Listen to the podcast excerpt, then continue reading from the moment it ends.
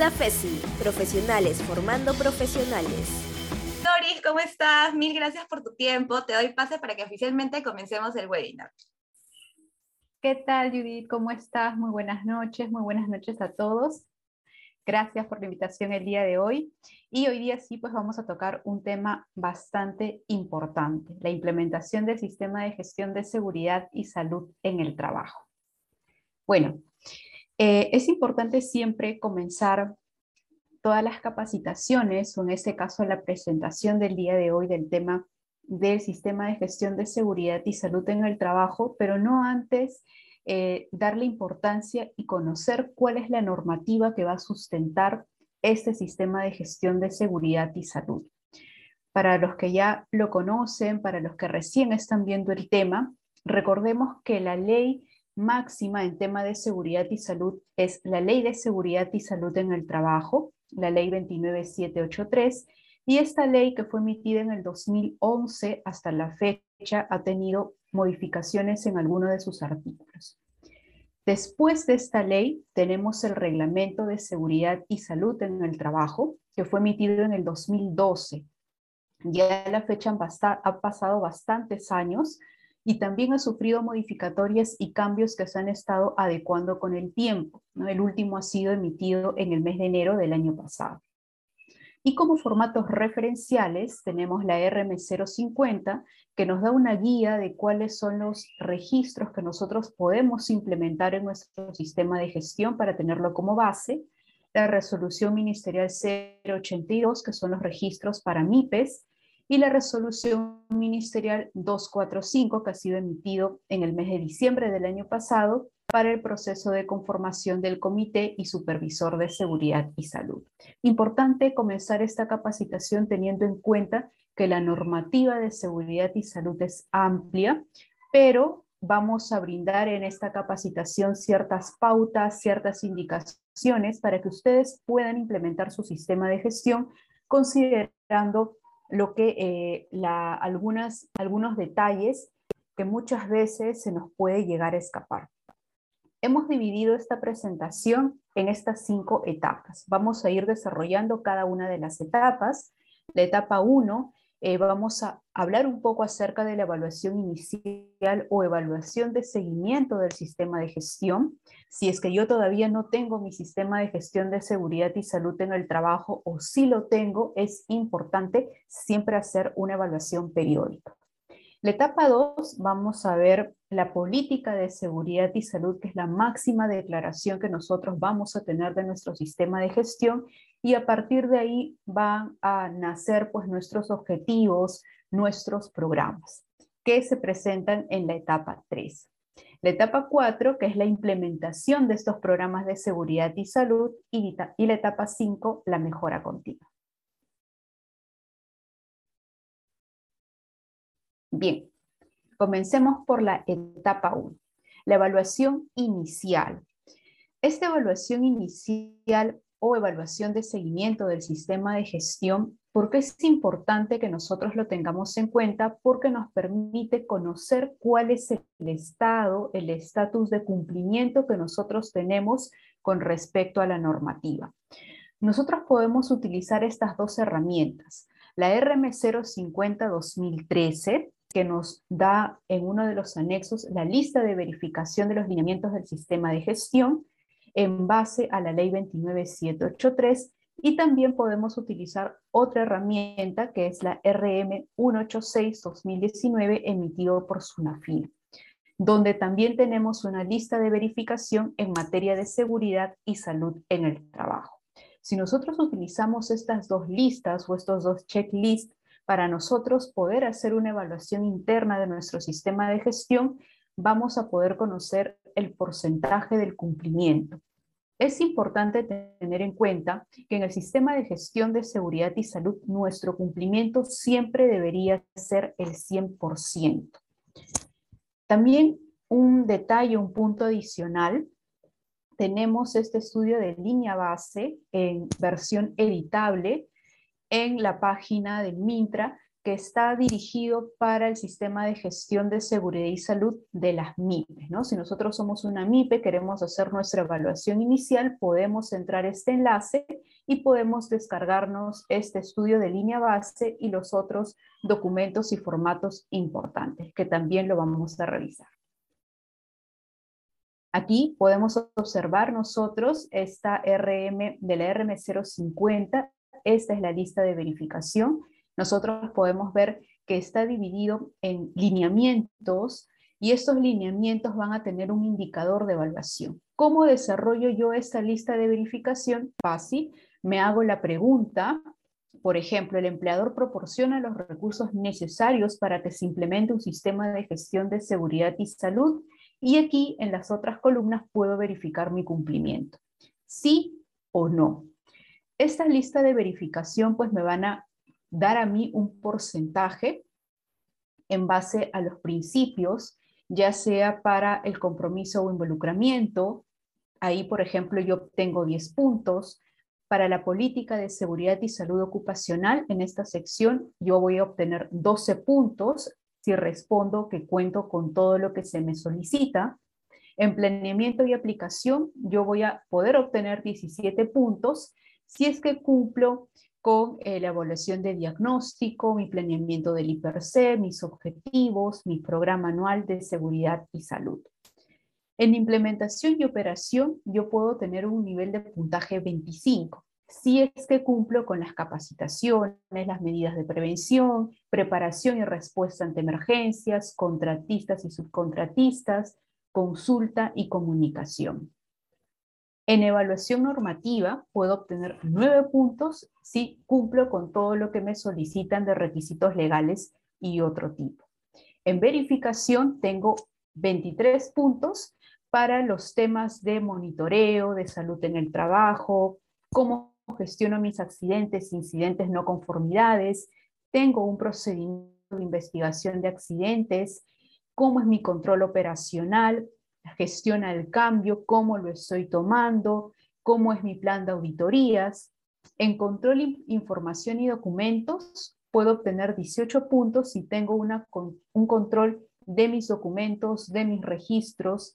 Y por último, revisión por la dirección, 6 puntos, cómo realizo, cómo desempeño yo esta gestión. Como nosotros podemos darnos cuenta, existen puntajes que a mí al final me van a dar un valor general, ¿no? Mi porcentaje de cumplimiento. Ahí yo voy a poder identificar cuántos puntos o ítems estoy cumpliendo del total que son 120. Si mi nivel de cumplimiento es de, de repente de un 8% y me falta todavía cumplir un 92%, entonces tengo que sí o sí implementar los puntos que se me están solicitando. Esta lista de verificación, tener en cuenta me detalla todos los requisitos que yo debo cumplir en base a la ley 29783. Por lo tanto, mi cumplimiento al final siempre debe ser del 100%. Asimismo, yo puedo utilizar, como se había mencionado, la lista de verificación del RM 186-2019 de SUNAFIL. Es similar, tiene una serie de eh, preguntas que a mí eh, me puede, que yo me voy a hacer para verificar mi cumplimiento de mi sistema de gestión que va a estar basado o enfocado en estos campos, ¿no? Gestión de la seguridad, cómo son mis estándares de higiene ocupacional, cómo gestiono las condiciones de seguridad en mi lugar de trabajo, cómo doy respuesta en casos de emergencia, primeros auxilios, lucha contra incendios y evacuación, equipos de protección personal, cómo lo manejo, mis planes y programas de SCT. Si tengo, si soy una empresa de alto riesgo, tengo mi SCTR, la identificación de peligros y evaluación de riesgos, como también la formación, información, protección en seguridad en los trabajadores y las auditorías. Esta lista de verificación tiene un total de 86 puntos a validar. Igual, la idea o el objetivo es que yo llegue siempre a cumplir a un 100%, ¿no? En base a ello yo voy a poder tener bastante información de cómo está mi sistema de gestión. Importante tener en cuenta que los resultados que yo obtenga de esta evaluación tienen que estar documentados. Si a mí me solicitan en una auditoría cómo evalúas, cómo verificas tu sistema de gestión, estos formatos, estas listas de verificación me pueden servir como sustento. Esta información también me va a servir como base para adoptar decisiones sobre la aplicación de mi sistema de gestión. Si yo veo que hay algunos ítems que no estoy cumpliendo, lo puedo incluir dentro de mi programa anual de seguridad y salud del próximo año para poder asegurar el cumplimiento. Y finalmente es una referencia para evaluar la mejora continua de mi sistema de gestión. Bien, nos vamos a la etapa 2, ¿no? Ya tenemos nuestra evaluación del sistema de gestión, ahora tenemos que tener nuestra política de seguridad y salud en el trabajo. La política de seguridad y salud en el trabajo tiene estos cinco puntos importantes. Tiene que ser consultado con los trabajadores y sus representantes debe ser específica la organización y apropiada a su tamaño y naturaleza de las actividades. Debe ser concisa, debe estar redactada con claridad, fechada y hacerse efectiva mediante la firma o endoso, ¿no? los datos del empleador o el representante mayor de la institución. Muchas veces se observa una política que no tiene una fecha o una política que no está firmada. ¿no? Recordemos que la normativa nos solicita específicamente que tiene que estar fechada y firmada o endosada por la máxima autoridad de la institución. Debe ser actualizada periódicamente y ponerse a disposición de las partes externas según corresponda. ¿Qué quiere decir? Que mi política no solamente debe comunicarse a las partes internas, ¿no? A mis colaboradores, sino también tiene que comunicarse a mis clientes, a mis proveedores, esas son las partes interesadas externas. Y por último, ser difundido y accesible a todas las personas del lugar de trabajo. Importantes estos cinco puntos que debemos tener en cuenta cuando elaboremos nuestra política. Si no sé cómo elaborar mi política, tengo dudas, cómo me puedo guiar, la ley 29783 en el artículo 23 nos da una referencia, nos da un modelo base de cómo podemos elaborar nuestra política. Nos menciona cinco principios que nosotros podemos emplear para nuestra misma política. Si deseamos, podemos adicionar más principios. Recordemos que debe estar adecuada a nuestra organización. El primer principio es la protección de seguridad y salud de todos los miembros de la organización, ¿no? con el objetivo de prevenir lesiones, dolencias, enfermedades e incidentes relacionados con el trabajo el cumplimiento de los requisitos legales, ¿no? Ese es obligatorio en temas de seguridad y salud, como también de programas voluntarios o aquellos que la organización suscriba. La garantía de que los trabajadores y sus representantes son consultados y participan activamente en los elementos del sistema de gestión. Cuarto, la mejora continua. Enfoca bastante la normativa en la mejora continua y finalmente que este sistema de gestión debe ser compatible con otro sistema de gestión que la organización tenga. ¿no? Si la organización tiene, por ejemplo, un sistema de gestión de calidad, un sistema de gestión ambiental, entonces es importante que sea congruente con el tema de seguridad. La etapa 3. En la etapa 3 ya nos corresponde revisar un poco de los planes y programas del sistema de gestión. Habíamos mencionado que la política sirve como base, los compromisos sirven como base para poder elaborar pues, nuestros objetivos, que es lo que nosotros queremos alcanzar en temas de seguridad, y detrás de los objetivos vamos a tener nuestro programa anual, que nos va a especificar las actividades que vamos a detallar para alcanzar estos objetivos que nos estamos proponiendo. Importante tener en cuenta que el comité o el supervisor de seguridad de nuestra institución tiene que conocer y aprobar tanto el programa anual de seguridad y salud, el plan anual de capacitaciones, programa anual de capacitaciones y programa anual del servicio de seguridad y salud en el trabajo. Estos programas deben ser de conocimiento de los miembros del comité y del supervisor de seguridad. Aquí nosotros tenemos un modelo del Plan Anual de Seguridad y Salud en el Trabajo, que también es un documento macro que va asociado con nuestro Programa Anual de Seguridad. Este modelo lo podemos encontrar en la RM 050-2013. Nos detalla específicamente qué es lo que nosotros debemos tener en nuestro plan anual y nos menciona también qué es lo que vamos a considerar en cada ítem. ¿no? Tener en cuenta estos puntos, el alcance, la elaboración de la línea base, la política, mis objetivos y metas, comité y supervisor, identificación de peligros y riesgos, organización y responsabilidades, capacitaciones, procedimientos, inspecciones internas, salud ocupacional, clientes, subcontratistas y proveedores, plan de contingencia, investigación de accidentes, incidentes y enfermedades ocupacionales, auditorías, estadísticas e la implementación del plan. Como es un plan, lo que yo tengo que hacer es en cada ítem explicar cómo yo voy a desarrollar. Si ya tengo mi política, colocaré mi política. Si ya tengo mis objetivos, debo colocar mis objetivos. Comité, el organigrama del comité o supervisor, el nombre del supervisor. Procedimientos, qué procedimientos conforman mi sistema de gestión. Inspecciones, ¿no? Si tengo un programa de inspecciones, también colocaré mi plan. Plan de contingencia, ¿cómo lo estoy trabajando?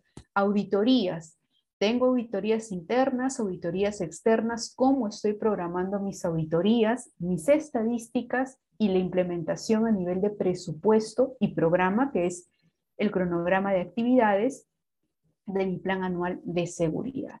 Importante entonces tener esta información porque el plan es, como su nombre lo menciona, un plan que nos va a servir para poder desarrollar el sistema de gestión. El Programa Anual de Seguridad y Salud viene acompañando al plan y es el documento en el cual ya vamos a definir, en base a los objetivos, las metas, las actividades a desarrollar. Debemos colocar ahí los recursos que vamos a nosotros necesitar para implementar las actividades, definir cada actividad y en qué fecha se van a ejecutar en nombre de los responsables y realizar el seguimiento periódico de preferencia en las reuniones del comité y del supervisor. Aquí nosotros podemos ver un modelo del Programa Anual de Seguridad y Salud que nos lo da también la RM 050-2013. Como ustedes pueden observar, eh, se coloca el objetivo, objetivo general específico, las metas, el indicador, el presupuesto y en base a cada objetivo, las actividades que me permiten alcanzar el objetivo. Cada actividad siempre tiene que ir acompañada del responsable, de la fecha cuando se va a ejecutar, qué fecha voy a verificar y el estado para poder hacer seguimiento si es que está realizado, si está en proceso o está pendiente. Este programa anual de seguridad debemos tener en cuenta que eh, debemos revisarlo periódicamente. Si es posible, la recomendación es revisarlo de manera mensual junto con el comité, junto con el supervisor.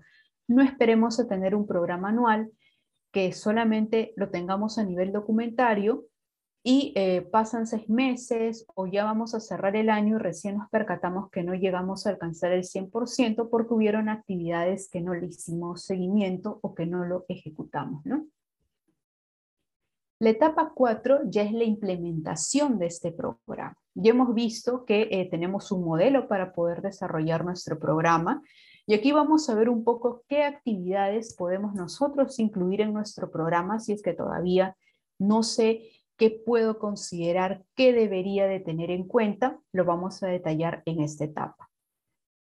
Nuestro programa anual de seguridad y salud lo podemos dividir en, estos cinco, en estas cinco secciones o cinco objetivos. A nivel de documentos y registros del sistema de gestión, a nivel del comité o supervisor, recordemos que tanto el comité como el supervisor son un eje importante y tienen funciones y responsabilidades que deben cumplir. A nivel de control operacional, la base para que funcione el sistema de gestión de seguridad es que realicemos una buena identificación de peligros y evaluación de riesgos. En base a ello, yo sé qué medidas de control debo implementar para asegurar que no exista accidentes o se desarrollen enfermedades ocupacionales en mi centro de labor. Por lo tanto, todos los controles operacionales, tanto de la matriz y per se, de inspecciones, de auditorías, los puedo colocar en este capítulo.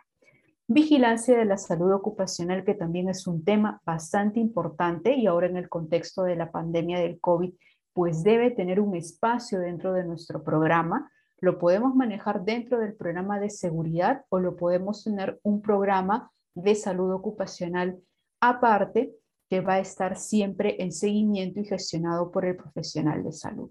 Y finalmente, mis capacitaciones de seguridad y salud, que son un requisito obligatorio. Aquí nosotros vemos los documentos obligatorios del sistema de gestión. Uno de los capítulos era documentación. Recordemos que a nivel documentario debemos tener política y objetivos, plan anual, que ya lo hemos visto, programa anual de seguridad, que también lo hemos visto, la matriz y per se, mapa de riesgo y reglamento interno de seguridad y salud en el trabajo. Son los documentos obligatorios mínimos que debe tener nuestro sistema de gestión. ¿Podemos tener más documentos? Sí, los documentos que me permitan a mí tener una adecuada gestión son válidos, pero obligatorios son los que hemos mencionado. La matriz y per se, nosotros podemos identificar aquí, importante tener en cuenta, si yo voy a elaborar mi matriz y per se, paso número uno, identificar el método a emplear. En la RM050 nos va a dar varios, varias metodologías o métodos que nosotros podemos implementar y ver cuál de ellos se acondiciona a nuestra institución. ¿no? A nuestra institución. La más eh, usual que se utiliza es el método que vemos aquí en la, en la imagen, ¿no? que tiene tanto en los controles, que tiene la evaluación de probabilidad por severidad, nos define un nivel de riesgo y ahí nosotros establecemos los controles y nos dice si es significativo o no es significativo. Paso número dos, identificar los puestos de trabajo y sus tareas. La matriz y per se tiene que estar elaborado en función del puesto de trabajo. Para ello yo también tengo que conocer el detalle de las tareas que se desarrollan por puesto. Paso 3. Realizar la identificación en participación con todos los trabajadores y la organización sindical o el Comité de Seguridad y Salud en el Trabajo. Una vez que yo ya sé qué puestos voy a evaluar, qué tareas tiene este puesto de trabajo, tengo que reunirme con los trabajadores que son los que conocen más sus actividades. Tengo que hacer partícipe al Comité de Seguridad o a la organización sindical, también lo especifica la normativa, pero si deseamos participarlo con el comité, es perfecto. Ellos deben de estar presentes en el momento que nosotros hagamos la levantación, el levantamiento de la información. El paso número cuatro es evaluar los riesgos y controles en base a la jerarquía. ¿no? Voy a evaluar mis probabilidades, eh, voy a evaluar la severidad y voy a tener un valor para saber qué peligros de mi puesto de trabajo son los significativos, que son los que necesitan tomar acción, y cuáles son los no significativos que podemos tener también controles para mantenerlo en ese nivel. Finalmente, el seguimiento de la implementación de las medidas de control. Esta matriz y per se tiene que ser evaluado una vez al año como mínimo o cuando cambien las condiciones de trabajo. El mapa de riesgos. El mapa de riesgos es otro documento importante que nosotros también debemos tenerlo. El mapa de riesgo eh, debemos de tener en cuenta que se va a elaborar en función de la matriz se. Yo con la matriz se identifico los peligros, riesgos de mi área de trabajo, de los puestos que están presentes, y el mapa de riesgo es llevar a un plano de manera gráfica el lugar de trabajo y colocar los peligros eh, que yo he identificado en mi matriz y per se. Aquí nosotros podemos ver eh, este ejemplo que también nos comenta la normativa, nos lo menciona, en donde tenemos el área de trabajo y se ha colocado la simbología en base a los, eh, los, los, equipos obligatorios que se deben de, de, tener en el lugar de trabajo, como también las señales de advertencia, ¿no? las señales triangulares que vemos nosotros aquí. Y la señal de prohibición, ¿no? prohibido fumar.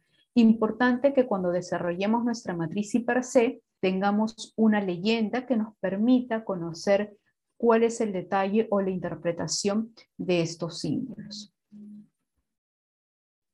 El Reglamento Interno de Seguridad y Salud en el Trabajo. El Reglamento Interno de Seguridad y Salud en el Trabajo es otro documento importante que debemos tener en cuenta. Este reglamento debe ser aprobado por el Comité de Seguridad y Salud o por el supervisor. Eh, en el caso del, eh, tiene que ser aprobado por el comité, perdón, porque en las empresas que tienen más de 20 trabajadores es exigido el reglamento interno. Cuando tienen menos de 20 trabajadores no es obligatorio, por lo tanto, eh, podría aprobar el supervisor tal vez un manual del sistema de gestión de seguridad, pero el reglamento siempre lo vamos a ver aprobado por el comité. El Comité de Seguridad y Salud tiene pues como objetivo eh, promover, eh, vigilar el cumplimiento de todo lo que está dispuesto en este reglamento interno de seguridad. Por lo tanto, este reglamento tiene que ser de conocimiento del Comité de Seguridad. Es obligación del empleador sí entregar a cada trabajador una copia de este documento. El documento puede ser entregado de manera digital, de manera física, pero siempre con un cargo de recibido. La obligación por parte de entregar este documento, el reglamento interno de los trabajadores, se extiende también a los trabajadores de régimen de intermediación, tercerización a las personas en modalidad formativa y a todo aquel cuyo servicio subordinado o autónomo se presten de manera permanente o esporádica en las instalaciones del empleador. ¿Debo entregarlo a mi personal contratista? Sí. ¿Tengo una empresa tercera que está, eh, un servicio tercerizado dentro de mi institución? ¿También les entrego mi reglamento? Sí. Esta empresa puede tener su reglamento interno, pero es necesario que conozcan el reglamento que aplica en las instalaciones donde están operando. Este reglamento interno puede también establecer sanciones en caso de incumplimiento. ¿no? Recordemos que el reglamento interno, dentro de sus pautas o dentro de su eh, estructura, nos va a mencionar cuáles son las obligaciones y responsabilidades tanto del empleador como de los trabajadores. Por lo tanto, yo puedo colocar un ítem de sanciones en caso se incumpla con alguna de estas responsabilidades. Esa es la estructura del Reglamento Interno de Seguridad y Salud, objetivos y alcance, liderazgo, compromiso y política. En este capítulo puedo desarrollar yo mi política, eh, asume liderazgo en temas de seguridad y salud, seguido por atribuciones y obligaciones del empleador. ¿Cuáles son las responsabilidades del empleador? ¿Cuáles son las responsabilidades de los trabajadores del comité, inclusive de las empresas que brindan servicios? ¿Cuál es su alcance? Los estándares de seguridad y salud en las operaciones. ¿Cuáles son los estándares que yo voy a tener en cuenta de repente en mi área de trabajo, ¿no? en mi labor principal. Yo desarrollo labores administrativas, cuáles son los estándares de seguridad que yo manejo en las oficinas. Tengo almacenes, cuáles son los estándares de seguridad en el área de almacenes. Estándares de seguridad y salud para servicios y actividades conexas. No son parte de mi actividad principal, pero me sirven y me suman para mi proceso, ¿no? Por ejemplo, eh, puede ser el servicio de limpieza, cuáles son los estándares o del área de mantenimiento, no forman parte de mi cadena de producción principal, pero sí son importantes para que se pueda desarrollar. Finalmente, preparación y respuesta ante emergencias. Bien, en esta etapa 4 ya hemos visto los documentos, pero también habíamos mencionado que era importante los registros obligatorios del sistema de gestión.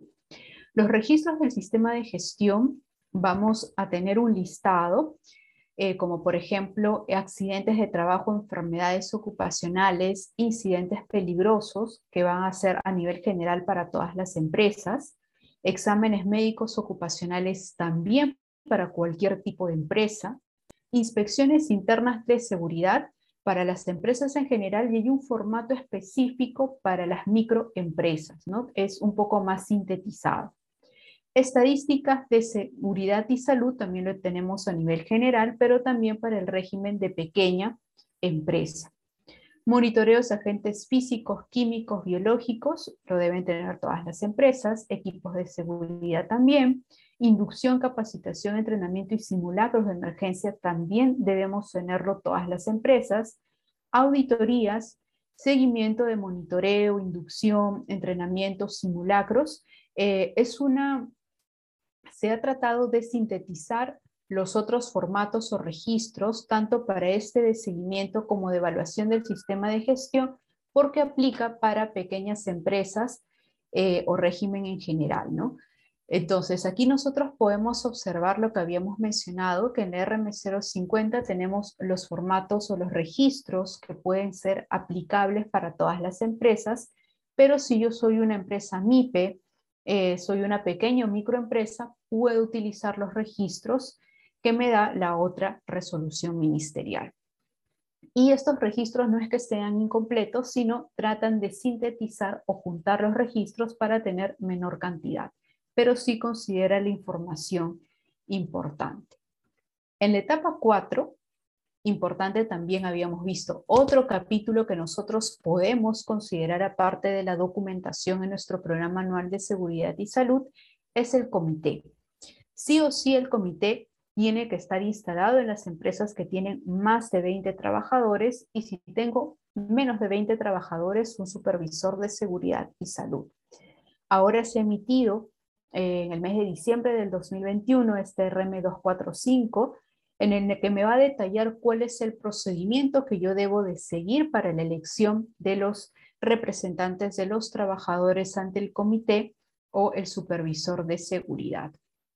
Ya queda derogado la RM148-2012, que era la guía y de formatos referenciales que antes se utilizaba para el sector público, porque el que hemos mencionado va a reemplazar y es aplicable tanto al sector público como al sector privado.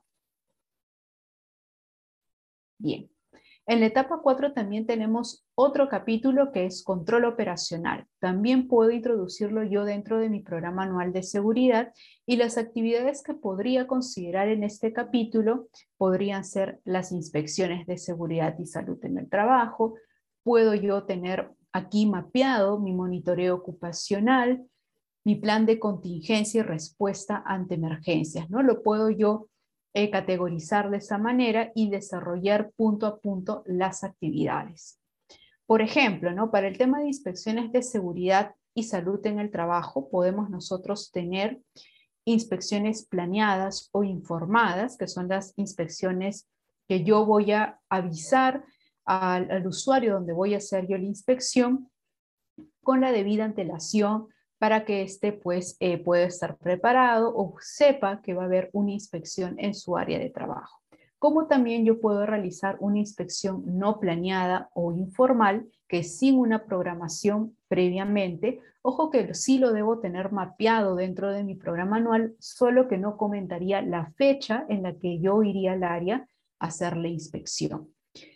También la normativa nos va a dar a conocer un registro de inspecciones internas de seguridad. Es un modelo que yo puedo utilizarlo en mi sistema de gestión, en donde se detalla el área inspeccionar, la hora, la fecha, si fue planeada, no planeada, el objetivo de la inspección, cuál fue el resultado de la inspección y la descripción de la causa, si es que yo tuve alguna observación dentro de la inspección, conclusiones y recomendaciones y puedo adjuntar inclusive una lista de verificación que yo haya utilizado, fotos que van a sustentar también mi inspección. Importante siempre registrar todas las inspecciones que yo realice. Los resultados de la inspección me pueden servir a mí para poder alimentar la mejora continua en mi sistema de gestión. También tenemos en control operacional los monitoreos ocupacionales. Para el caso de los monitoreos ocupacionales, primero tenemos que tener la evaluación de nuestra matriz y per se y en base a ello yo podré identificar si el puesto de trabajo está expuesto a un agente físico, a un agente químico, a un agente biológico, a un agente ergonómico, a un agente psicosocial. Una vez que yo tenga definido, tengo que tener mi programación de monitoreo ocupacional. Esta evaluación que se realiza me va a permitir conocer si es que el puesto de trabajo se encuentra eh, superando algún límite que podría ser riesgoso para la persona. ¿no? El nivel del monitoreo en los agentes como ruido, iluminación, estrés térmico, vibración, método para riesgo disergonómico, lo tenemos en la norma básica de ergonomía, la RM375-2008, en el cual nos van a mencionar los parámetros eh, de límites de ruido que se debería tener en un área de trabajo, de iluminación, de estrés térmico, de vibraciones, y nos menciona también los métodos que se pueden utilizar para la evaluación de riesgos ergonómicos. Si yo quiero evaluar el agente químico, importante tener en cuenta, tiene que estar mapeado dentro de mi matriz per se. Una vez que yo identifique el agente químico, puedo contrastar el valor límite permisible utilizando el decreto supremo 015 de 2005 SA. Igual el agente biológico, el agente ergonómico, hay una metodología que nos da la RM 375, puede ser REVA, puede ser ROSA. El agente psicosocial, puedo utilizar las herramientas como las CISTAS 21 en versión corta, si en mi empresa hay menos de 25 personas, o las CISTAS 21 en su versión media para empresas que tienen de 25 a más trabajadores. En control operacional también tengamos en cuenta este capítulo que es la elaboración de los planes de contingencia. En los planes de contingencia, nosotros... No, ¿qué tal? Doris, un ratito. Este, Aló, sí. Giancarlo, por favor, tu audio. Gracias. Continúa, Doris, mil gracias. Ok, muchísimas gracias. En este, eh, la ley 28551 es la ley que se va a establecer para la obligación de elaborar planes de contingencia. Todas las instituciones tienen que tener su plan de contingencia, tanto personas naturales y jurídicas tienen el derecho privado o público de eh, conocer cuáles, eh, cuáles son las medidas que se deben tener ante una emergencia. Por lo tanto, este plan de contingencia se tiene que elaborar siguiendo la guía o lo que propone INDECI, como también las instituciones tienen que capacitar a sus funcionarios, empleados y hacer que estos participen en los simulacros, ¿no? Simulacros de sismo, simulacros de lucha contra incendio, simulacros para la atención de heridos. Es vital y es una obligación porque lo tenemos ya como una ley. También podemos nosotros eh, tener en cuenta dentro de nuestro programa anual de seguridad y salud del trabajo, constituir nuestras brigadas, ¿no? Puedo yo tener como actividad em, incorporar o convocar a mis brigadas de lucha contra incendio, primeros auxilios, evaluación, pero también recordemos que no solamente debe ser en conformar la brigada, sino estos o las personas que conforman la brigada tiene que estar debidamente capacitada, ¿no? entrenada. Ahora ya nosotros conocemos para este 2022 cuáles son las fechas del simulacro de sismo a nivel nacional. Entonces, estemos atentos y capacitemos a nuestras brigadas, a nuestros brigadistas de evacuación, de lucha contra incendio, de primeros auxilios. Es una oportunidad para nosotros poder cómo nos desarrollamos en una situación de emergencia en el contexto del COVID cuál sería nuestro desempeño. Lógicamente las condiciones cambian, por lo tanto nuestro programa de respuesta ante emergencias tiene que estar actualizado acorde a la realidad. Ya tenemos las fechas próximas para el 31 de mayo, 15 de agosto, el 7 de noviembre, ¿no? Eh, los dos primeras son en horas laborales, en noviembre es a las 8 de la noche, por lo tanto, si es que hay empresas que trabajan en ese turno, tal vez tienen turnos rotativos y van a estar en el horario de trabajo, preparémonos. Ya tenemos esta resolución ministerial 013-2022 PSM en el que ya conocemos las fechas del siguiente simulacro nacional.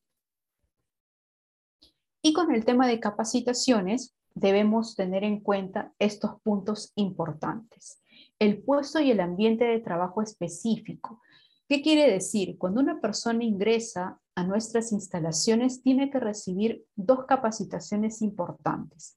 La inducción general y la inducción de puesto específico, en el cual se le detalla a la persona cuáles son los peligros, riesgos, recomendaciones de su puesto de trabajo.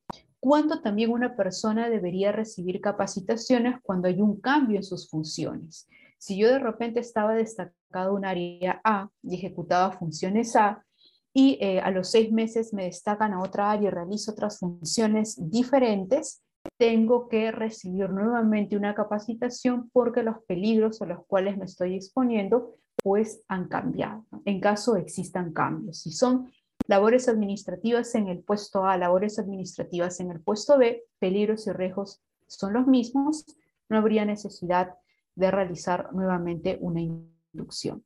Cuando existen también cambios, pero a nivel tecnológico o equipos de trabajo. Imaginémonos que adquirimos un nuevo equipo, una nueva maquinaria, va a ser de nuevo uso para nuestros colaboradores, tienen que recibir un entrenamiento, una capacitación. También van a recibir capacitaciones a medida que eh, vaya evolucionando el tema de prevención de riesgos a modo de actualización periódica en conocimientos. Estos puntos son importantes, ya sabemos nosotros cuándo deberíamos brindar una capacitación, pero recordemos que eh, con el cambio que hubo por el contexto de la pandemia, había dado inicialmente la especificación de que las capacitaciones eran presenciales, pero esto cambió la modalidad por el contexto del COVID a capacitaciones remotas, que eran válidos, pero la normativa nos detalla que puede realizarse excepto estas capacitaciones que sí o sí tienen que ser presenciales. Al momento de la contratación, la inducción general tiene que ser presencial, la inducción específica tiene que ser presencial o cuando se produzcan cambios en la función, puesto de trabajo, tipología de la tarea o tecnología tiene que realizarse de manera presencial. Todas las demás capacitaciones pueden ser virtuales. Las capacitaciones siempre tienen que darse dentro de la jornada de trabajo, ser impartida directamente por el empleador o por terceros, se puede tercerizar, y el costo en ningún caso debe recaer sobre los trabajadores. Importante tener en cuenta y recordemos que es obligatorio cuatro capacitaciones al año.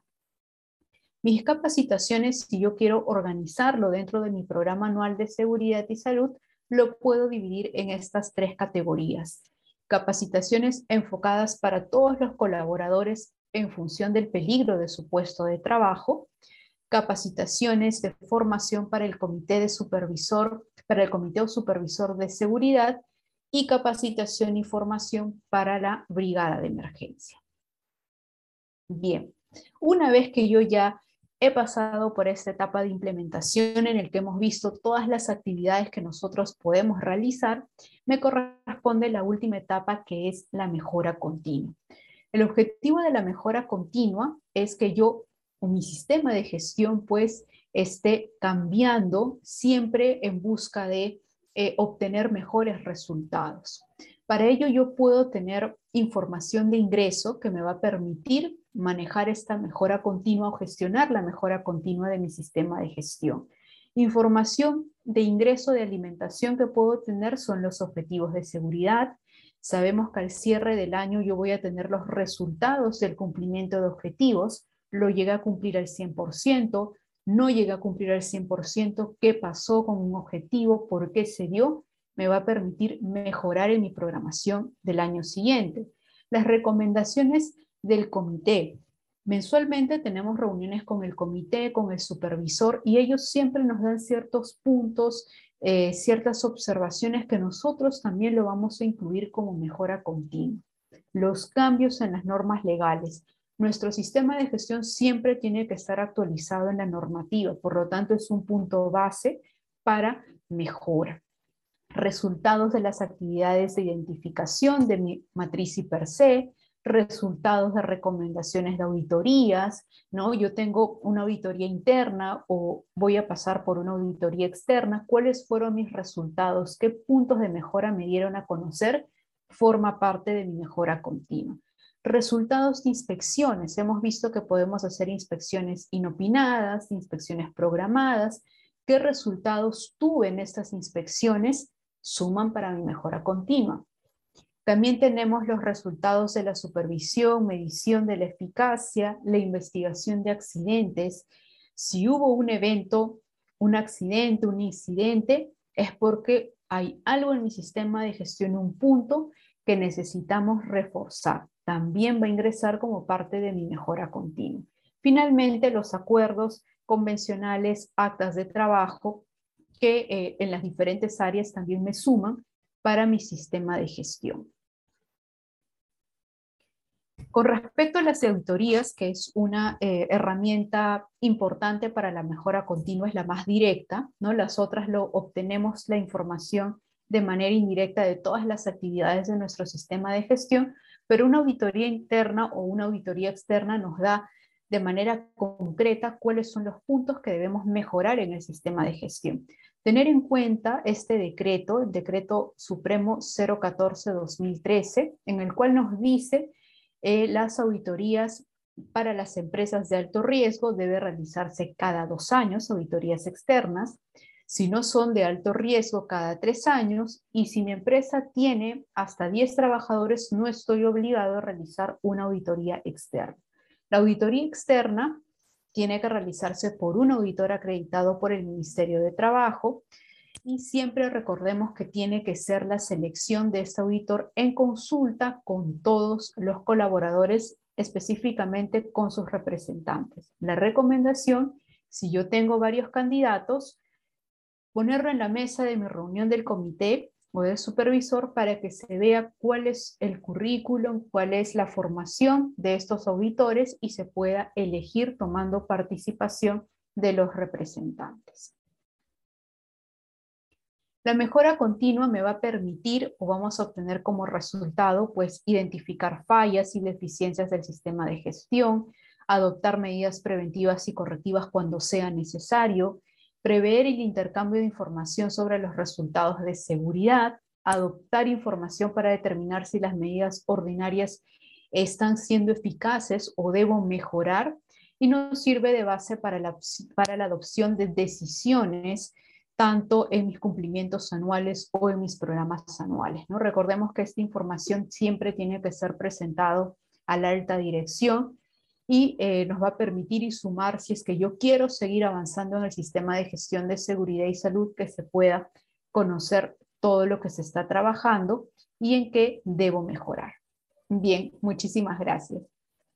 Muchas gracias, Doris.